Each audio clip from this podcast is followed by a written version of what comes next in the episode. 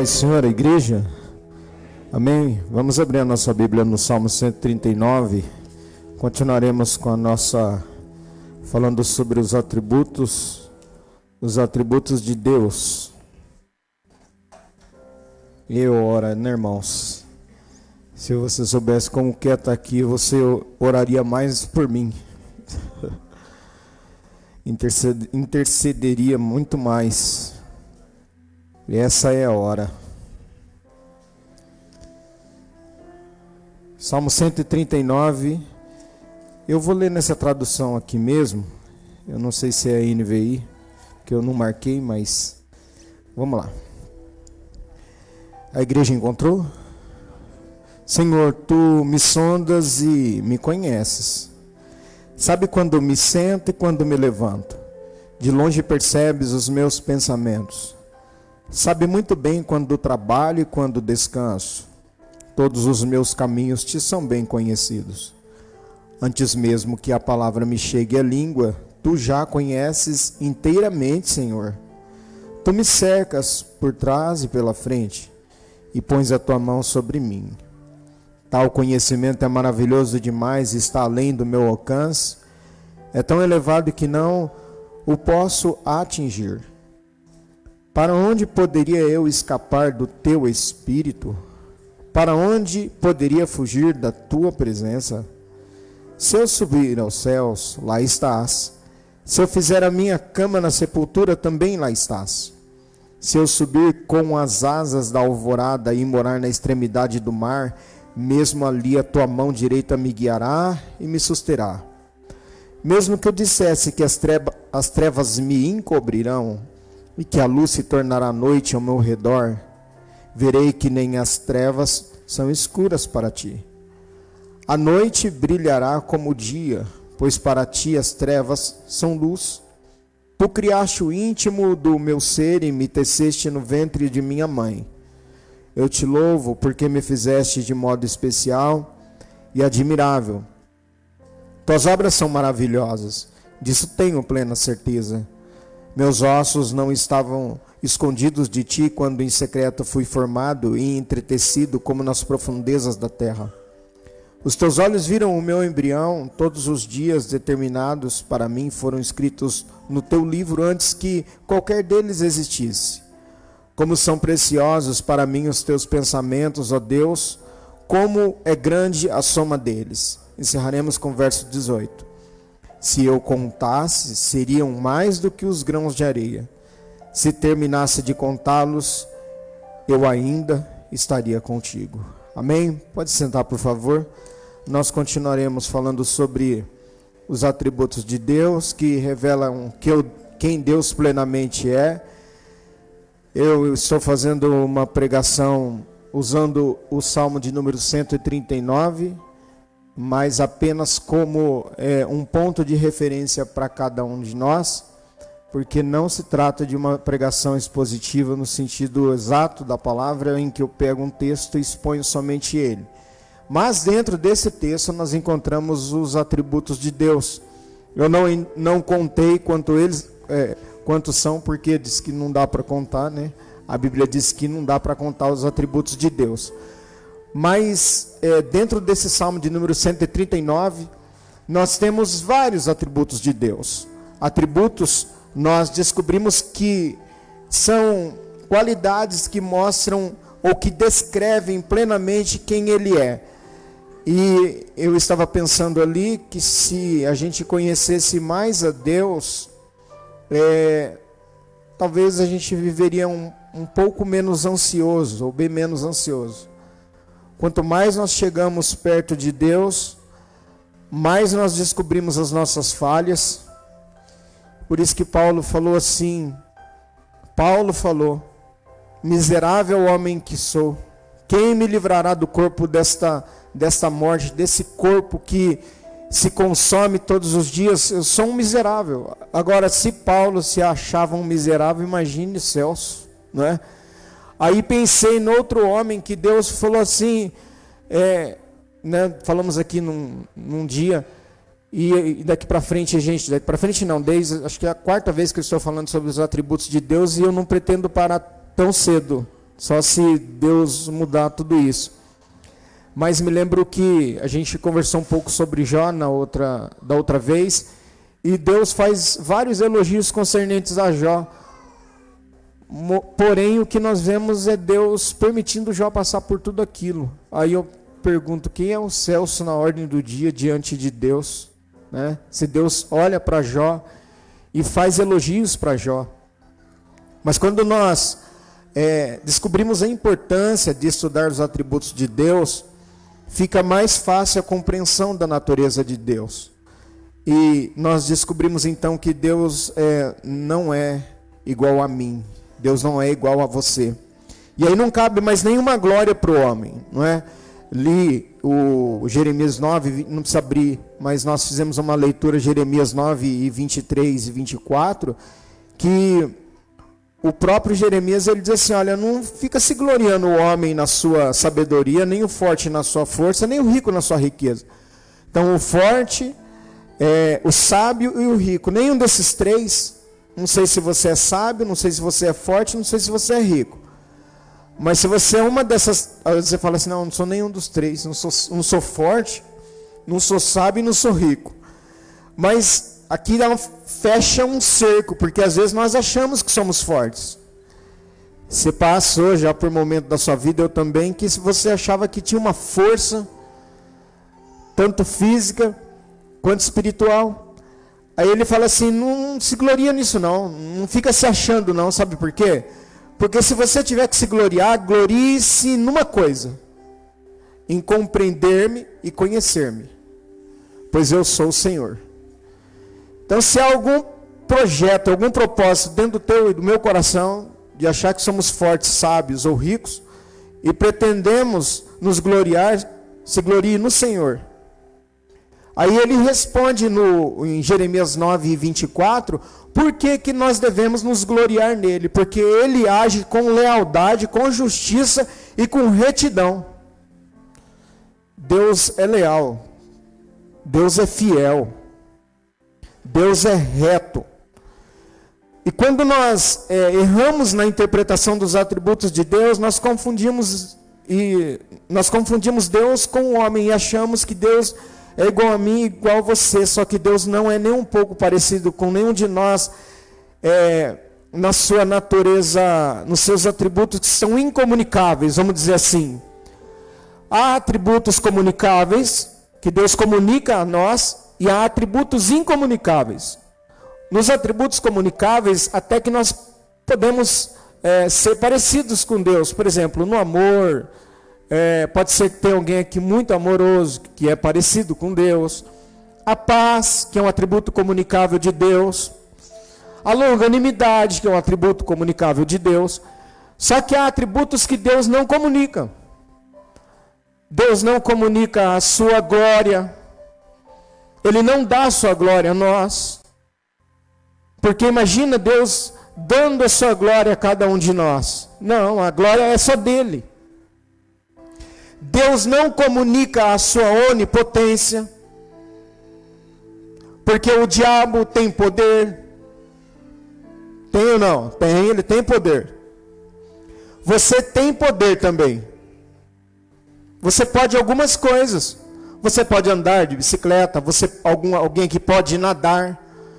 Você pode ser bom em matemática, você pode, você pode correr, você pode comer. O diabo também pode fazer um monte de coisa. Só que só Deus é todo poderoso. Só Deus pode todas as coisas. Então, quando eu aprendo sobre os atributos de Deus, e nós aprendemos pelo menos dois, nós aprendemos que Deus tem vida.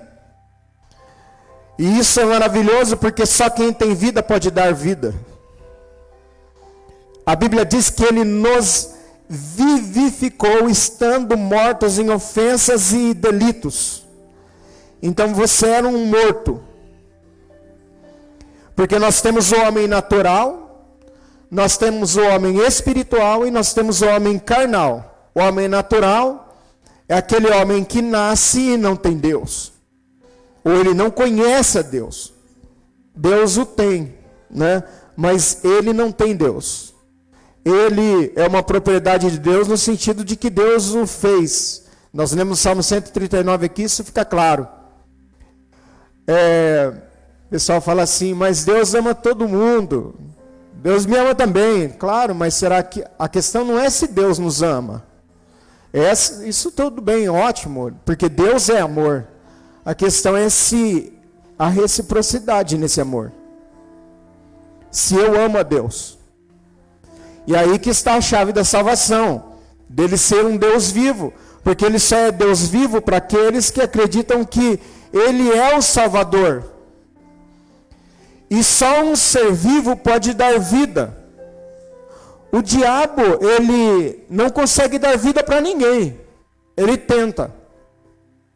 O diabo, que é o, o ladrão, do João 10 e 10, né, que prefigura o ladrão, ele mata, ele rouba e ele destrói. E Jesus? Jesus, como é vivo, ele veio para dar vida e vida com pastor, mas só que a minha vida está um. Parece que há um atropelo na minha vida. Parece que eu nem tenho vida. Parece que eu sou um morto-vivo.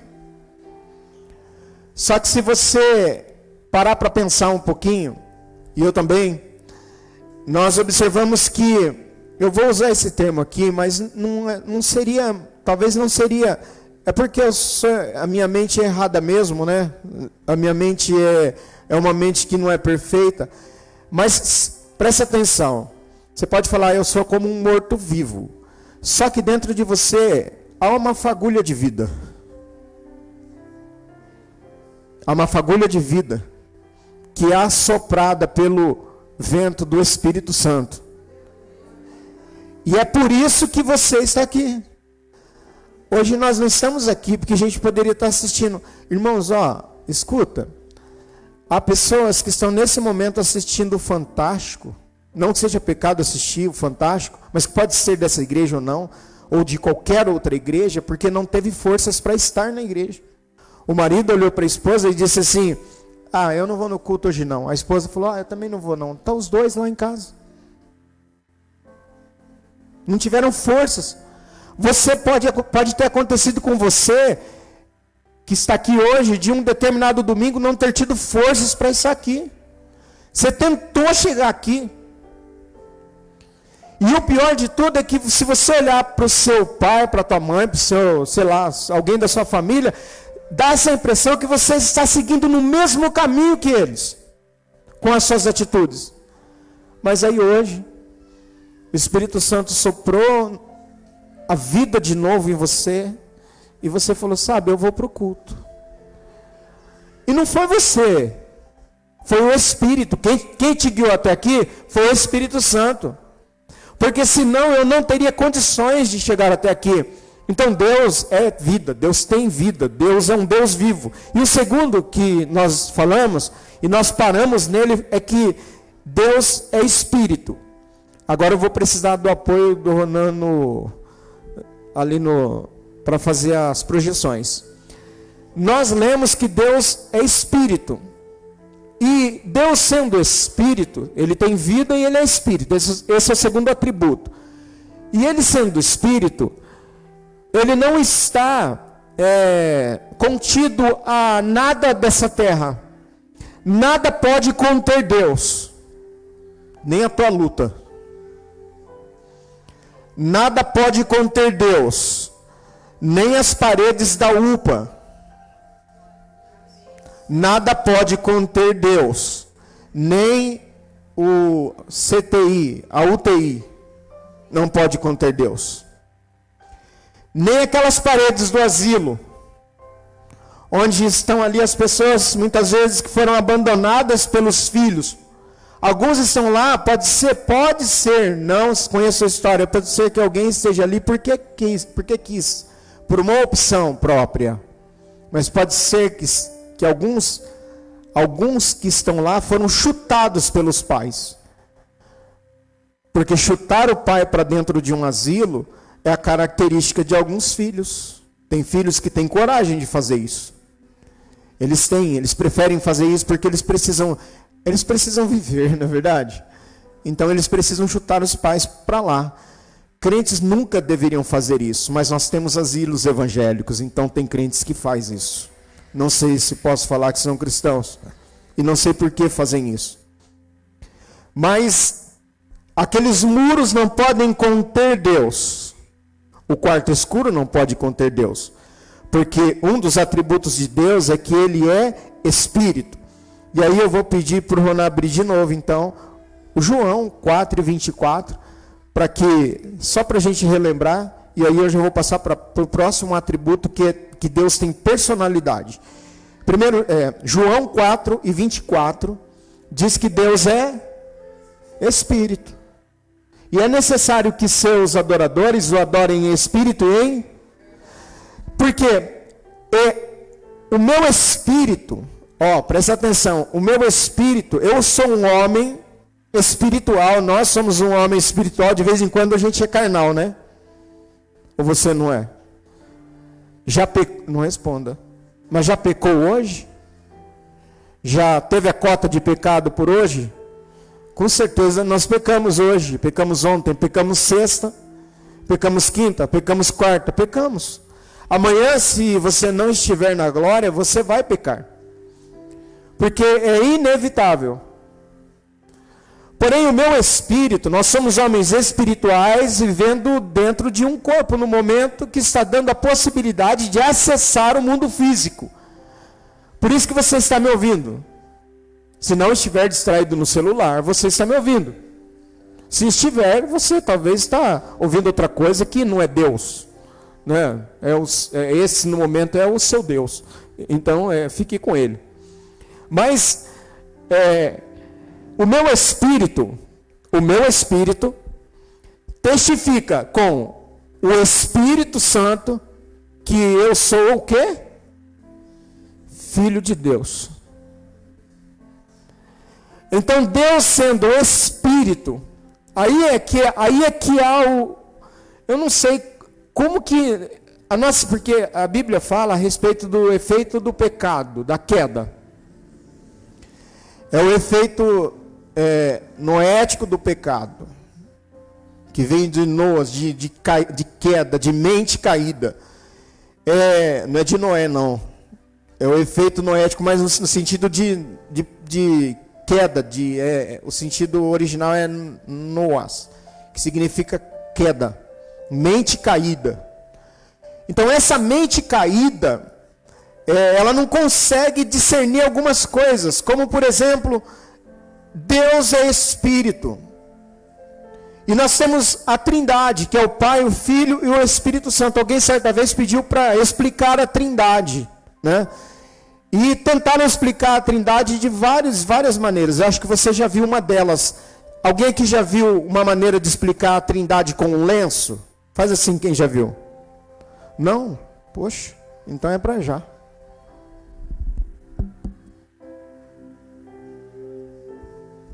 Bom, esse aqui é um lenço.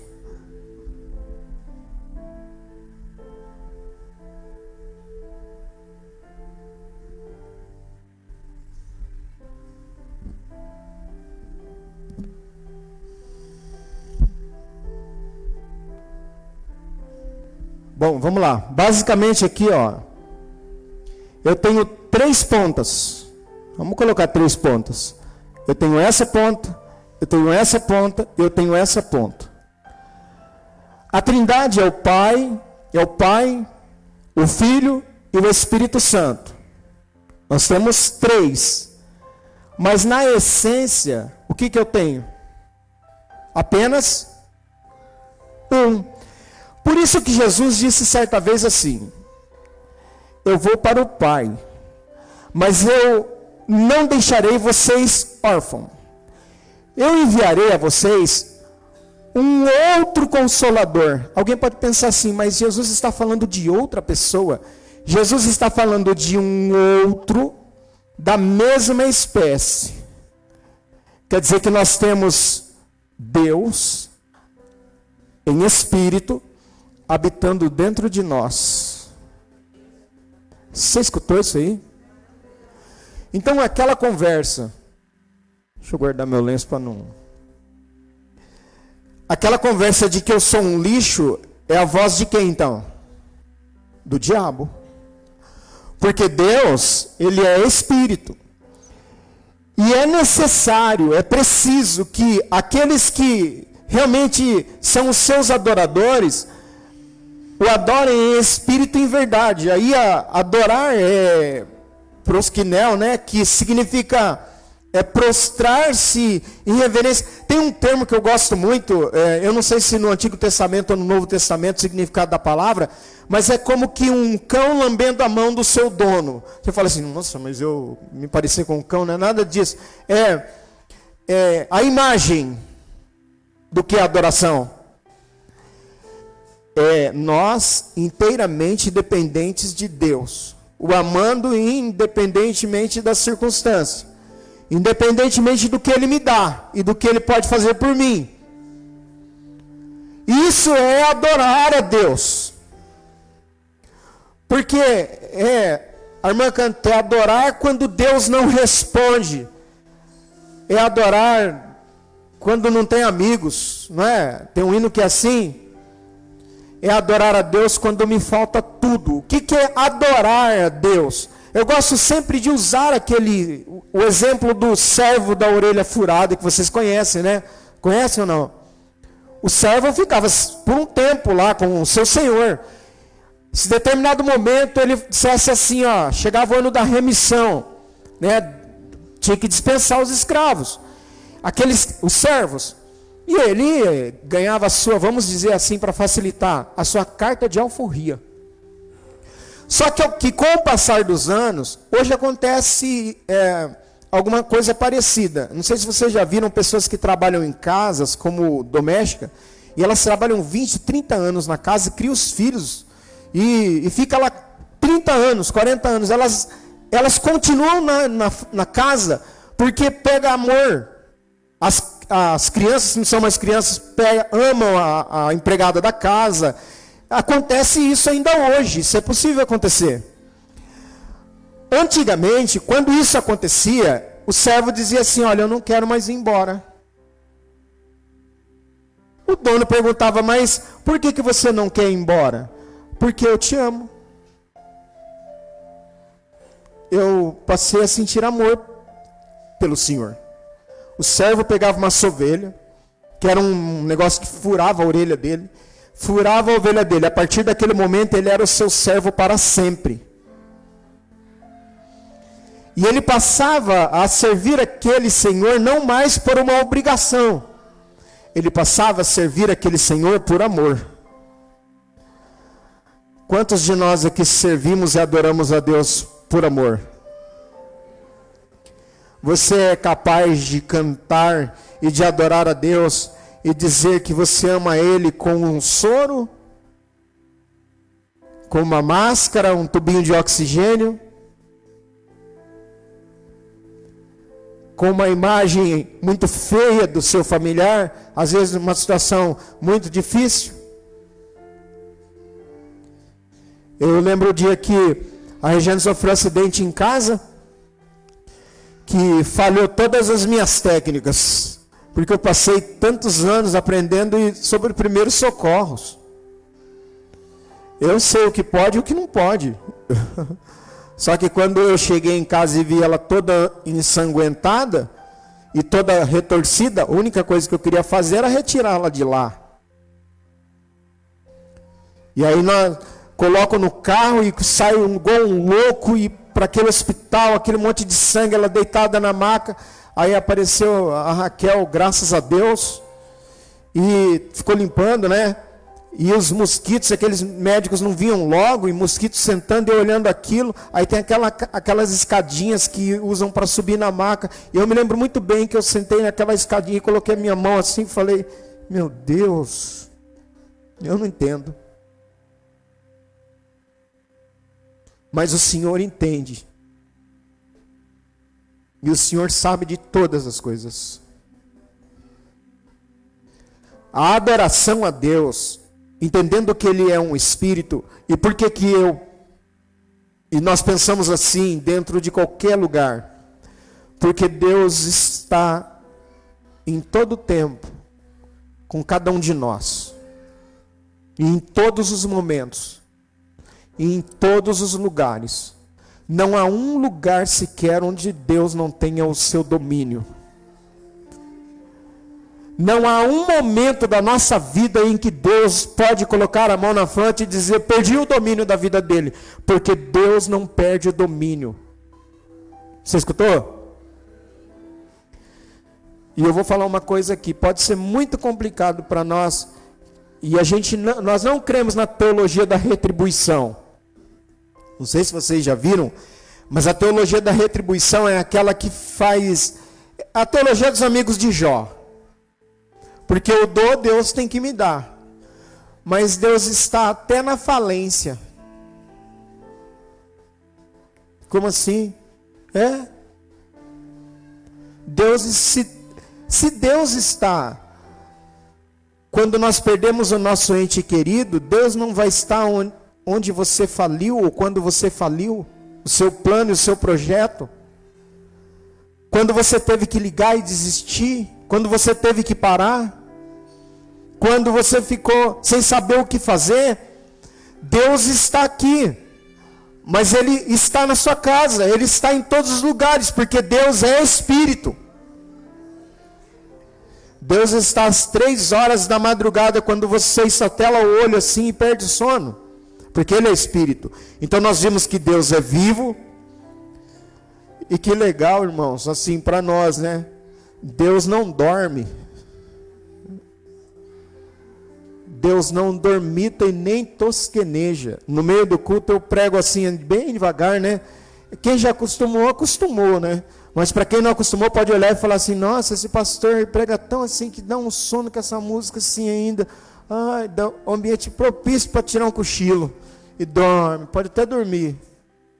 Ou não, ou não dorme, mas tosqueneja. O que, que é tosquenejar? É famo, o famoso piscar, é, pescar, né?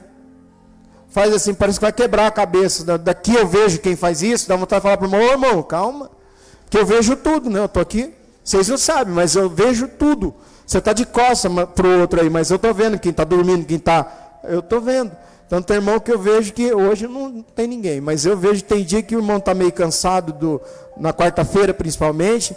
Eu, mas vem, vem mesmo assim, viu, irmão? Não estou te criticando, pode vir, não tem problema não. Você dorme, aí você acorda um pouquinho, pega um pedacinho, dorme um pouquinho, vai assim, não vai. O importante é que você ouve. Só não pode ficar na janela, igual o Eutico, e cair e morrer, porque daí eu não sei se eu vou ter condições de orar para te ressuscitar. Mas sentadinho assim, fica aí quietinho. Não é essa a história. Mas Deus não dorme.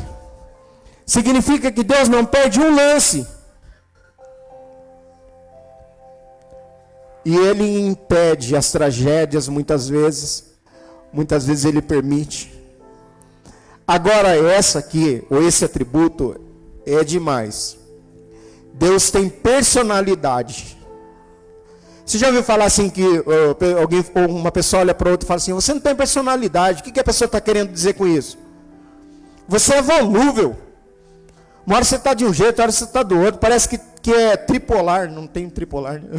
Parece, parece que, sei lá, uma hora você pensa de um jeito, outra hora você pensa. De... Eu não te entendo, você não tem personalidade, não. Na frente da pessoa você é de um jeito, depois por pelas costas, e tem gente que fala pelas costas, não tem? Os crentes não falam, né? Não, não, não é para responder. Os crentes não deveriam, né? Não deveriam, né? Mas o pastor foi almoçar, lembra da, da historinha? O pastor foi almoçar na casa do irmão e a criança ficou olhando para a cara do pastor, olhando, olhando, olhando. Aí o pastor perguntou: O que, que você está olhando tanto para minha cara, filho? É porque meu pai disse que o senhor, que o senhor tem duas caras. Mas vamos lá, não tem personalidade. Mas Deus tem personalidade. O que significa isso? Existência dotada de autoconsciência e autodeterminação. Vamos lá para a autodeterminação? Vamos abrir. Eu já, eu já citei esse texto, mas é bom abrir. Êxodo 3 e 14. Êxodo 3 e 14. 3. E o versículo de número 14. Só ele pode dizer isso. Disse Deus a Moisés: Eu sou. É isto que você dirá aos israelitas: Eu sou, me enviou a vocês. Tem gente tão besta, desculpa de, de ser tão assim direto, mas tem gente que na minha, no meu trabalho, eu às vezes, às vezes, nesse, em tantos anos eu parava alguém, a pessoa falava assim para mim: "Você sabe quem que eu sou?" Eu falava assim: ah, mas o que, que me interessa saber quem que você é? Só preciso que você me dê a carteira de habilitação, o documento do veículo. Para mim, quem que você é. Se tiver tudo certinho, tá bom. Mas para que, que a pessoa fala isso? Quem atende público já deve ter se deparado com isso. Você sabe com quem que você está falando? Perguntaram para meu colega assim: Você sabe quem que é meu pai? Meu colega falou assim: Se você não sabe, eu vou saber. Então você sabe quem, você sabe, você sabe quem eu sou? Você sabe quem que é? Você sabe como que é o meu. Uma vez eu fui almoçar num lugar, um homem falou assim: é, De que família que você é? Eu sou da família dos Pereira, dos Ferreira, se é que. Ué, qual que é o problema? Porque as pessoas se preocupam com o quê? O que ele queria dizer com isso? Será que você é de uma família importante, que tem um sobrenome assim todo pomposo? Não, não. De forma alguma. Porque só quem pode falar eu sou é Deus. Porque nós no momento estamos. Estamos pela misericórdia e pela compaixão dele. Porque a Bíblia diz em Jeremias 3 que as suas misericórdias são as causas de nós não sermos. Então, olha, boa noite. Sabe por que, que você está vivo? Porque hoje de manhã, as misericórdias de Deus te alcançaram. E aí você não foi consumido, e nem consumida. Porque se não fosse as misericórdias dele, nós já teríamos sido consumidos. Isaías 46 e 11. Isaías 46 e 11. O que, é personalidade então? Autoconsciência e autodeterminação.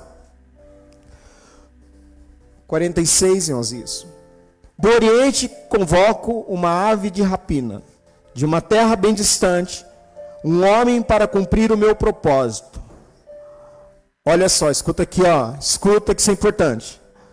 O que eu disse, isso eu o que eu disse, isso eu farei acontecer. O que planejei, isso acabou. Você já viu gente que fala assim para você, ó, quinta-feira eu vou na sua casa. Aí você espera quinta-feira o bendito e não vai? E ainda não manda mensagem, não para avisar, não, só simplesmente não das caras. Já viu que você fala para irmã assim, irmã, segunda-feira, manhã sai do círculo de oração, irmã, vai, pode contar comigo. Aí você olha aqui, você fala assim, mas cadê a irmã? Onde que está? E aí, assim, não é só com vocês não, porque tem gente que eu, eu pergunto, irmão vai estar no culto hoje? Imagina, claro que eu vou estar. Adorar o Senhor, pastor. Aí você olha para a nave da igreja e fala assim, cadê ele? Mentiu. E aí, e aí vem as desculpas. Às vezes sim, porque está doente, ficou doente, mas às vezes você percebe quando o irmão está querendo dar um, um perdido, né? Esse termo que eu queria usar. Percebe, né? Quando começa a contar um monte de história. Sabe quando, igual criança que, que a avó morreu já 20 vezes, faltou na escola porque a avó morreu. Tem 20 vó, porque faltou, a minha avó morreu. Bom, minha avó morreu, meu tio morreu, meu e olha com a maior cara de choro. E a perigoso pessoa fala: Meus sentimentos, meus sentimentos. Sabe? A, a pessoa volta o versículo, por favor, Ana. Deus tem personalidade porque é assim, ó. Porque o que ele falou que vai acontecer, vai acontecer. E o que ele planejou, isso ele faz. Isso é autoconsciência e autodeterminação. Eu posso falar que amanhã eu estarei aqui com os irmãos? Eu posso falar. Mas Tiago fala assim: se o Senhor permitir, eu estarei. Se ele não quiser, Olha o que, é o nosso cérebro. Se Deus de repente resolver cortar o fio da vida, se Deus de repente falar assim, ó, é o seguinte, hoje essa minúscula sinapse que ela não vai funcionar, que é a ligação entre os neurônios, então não vai transmitir informação. Pronto.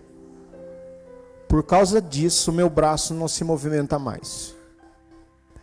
E você talvez sentado aí, jovem, dizendo assim: "Não, mas eu estou tranquilo", ou sei lá, qualquer idade, eu estou tranquilo. Não, você não está tranquilo. Nós não estamos tranquilos, nós estamos seguros em Deus. Porque a hora que ele falar, chega, você não vai. Você não sai do lugar. O colega mexendo no celular, simplesmente o braço dele caiu assim, ó. A esposa falou: "O que que foi ele?" Tentava explicar para ela, corre, coloca dentro do carro e dispara para Marília. Um homem novo de tudo, um AVC. Está retornando aos poucos, mas de vez em quando ele olha para a gente e fala assim: Escuta, você pode repetir o que você falou? Que eu não entendi direito. Que palavra que você falou? Você olha e fala assim: Não está normal. Sabe por quê? Porque é se Deus quiser. Quando nós falamos sobre a personalidade de Deus, nós falamos sobre vontade de Deus, sobre volição, sobre Deus querer. Isaías 46, volta um versículo, o versículo de número 10. Desde o início faço conhecido o fim, desde os tempos remotos o que ainda virá. Digo, meu propósito permanecerá em pé, e farei tudo o que me agrada. Então Deus tem vontade, Deus faz. E Deus quer fazer. Porque se Deus não quisesse hoje, vou só dar um exemplo aqui.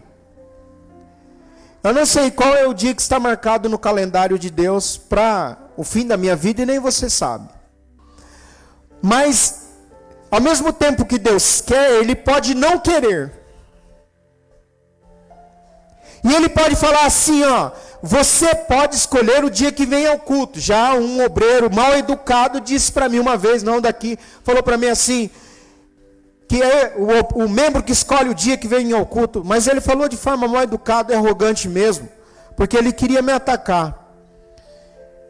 Eu falei, tá bom então, já que é assim eu encurtei a conversa, acabei. A gente ouve, cada coisa como pastor, irmãos. E ele realmente escolheu o dia que ele foi no, que ele iria para o Só vou dar um exemplo aqui, mas que Deus o tenha. Só que um dia eles, eles ele escolheu ir, ele cumpriu-se mesmo o que ele disse. Ele escolheu ir ao culto.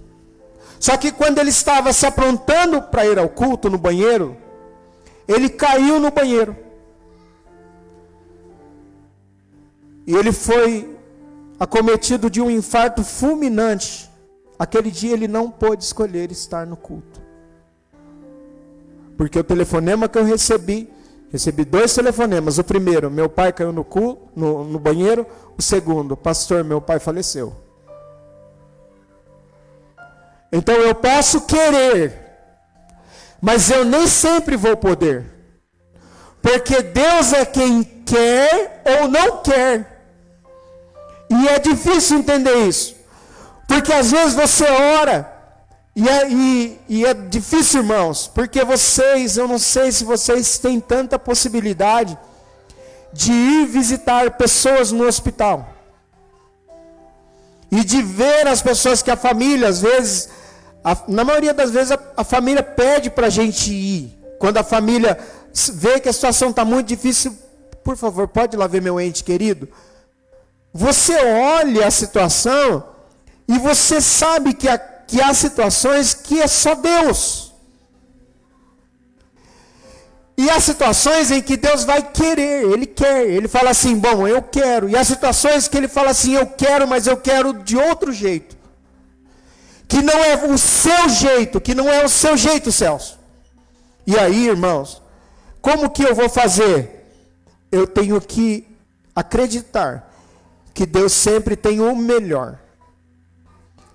Apocalipse 4 e 11, sobre o querer. Apocalipse, capítulo 4 e versículo de número 11. Tu, Senhor e Deus nosso, és digno de receber o quê? A glória, a honra. Você honra a Deus, ou pelo menos tem vontade de honrá-lo? Sim. A gente quer, nós queremos, não queremos? Difícil às vezes, não é?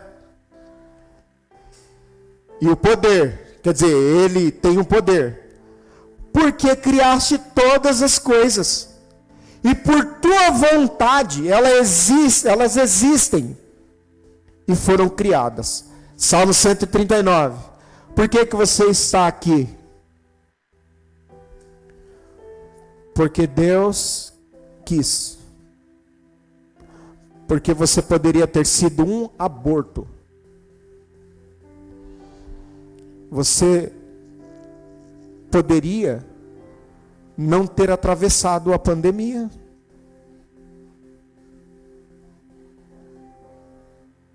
Você poderia não estar aqui nessa noite. Você nasceu. Esquece, tem uma palavra que nós cristãos precisamos aprender a, a, a desaprendê-la. É. Ai, foi um acidente, por isso que engravidou. Ué, não existe acidente para dois ficar junto. Ficou junto porque quis. O resultado foi a gravidez. Ah, mas agora é indesejada. O que o ato foi desejado e a consequência é indesejada. E aí a vida, outra vida paga por isso? Não. Não existe esse acidente. Com Deus não existe acidente. E mesmo em casos extremos, e mesmo em casos extremos que nós, tem coisas que eu não posso nunca falar nesse púlpito aqui, ó. Nunca eu vou poder falar. Mas eu conheço casos dentro da igreja de pessoas que conseguiram se superar coisas horríveis. Coisas horríveis. Que você fala assim: como que essa pessoa conseguiu superar isso? Elas superaram com Jesus e foram transformados e se tornaram mães. Aí eu te pergunto, como que uma mulher dessa vai cuidar do seu bebezinho? Porque Deus é quem faz todas as coisas. Eu imagino Deus olhando dentro da barriga, não é? Desde quando está sendo formados os ossinhos o querer, nós estamos falando, né, do atributo do, do atributo personalidade de Deus. Ele olhando através da barriga, o que o ultrassom não pega, Deus pega, Deus vê. Tem ultrassom agora muito mais moderno, não tem? Há 20 anos, o ultrassom do, dos meus filhos, né, 18, 20, era um ultrassom mais assim rústico, né? Mas o ultrassom hoje dá para ver mais direitinho, né? Dá para ver certinho. Imagina Deus, o ultrassom de Deus são seus olhos, olhando e vendo, sendo formado. Eu estou formando o Celso. Eu estou formando o Cláudio, estou formando o Gessel, estou formando a Cristina. Eu estou formando a Regiane, eu estou formando a Keila, eu estou formando a Raquel, eu estou formando a Alex, eu estou formando o Leandro, eu estou formando. Eu, Deus, estou formando. Aí depois de algum tempo você começou a dar chute. Porque você já queria sair de lá, eu também. Ah, nós estamos aqui hoje porque Deus quis então, irmãos, esse negócio de perguntar para Deus, Deus pode muito bem olhar para a gente e falar: Deus, por que está acontecendo tudo isso na minha vida? Deus pode olhar para a gente e falar o quê? Porque eu quero. Isso não é autoritarismo, é soberania. Não confunda uma coisa com, com outra. O autoritarismo fala assim: eu quero, pronto, acabou. A soberania diz: eu quero e eu estou com você. Escutou? O, autoriz, o autoritarismo Eu quero e pronto, acabou. A mãe às vezes é autoritária, né? Por que, que eu não vou comer? Porque eu não quero que você coma e cala a boca. Até manda calar a boca, não manda? Isso, ó, e se eu ouvir a sua voz de novo, se você der um pio, e não dá, né? Você já viu? Não dá. Se você der um pio, você vai ver o que eu vou fazer.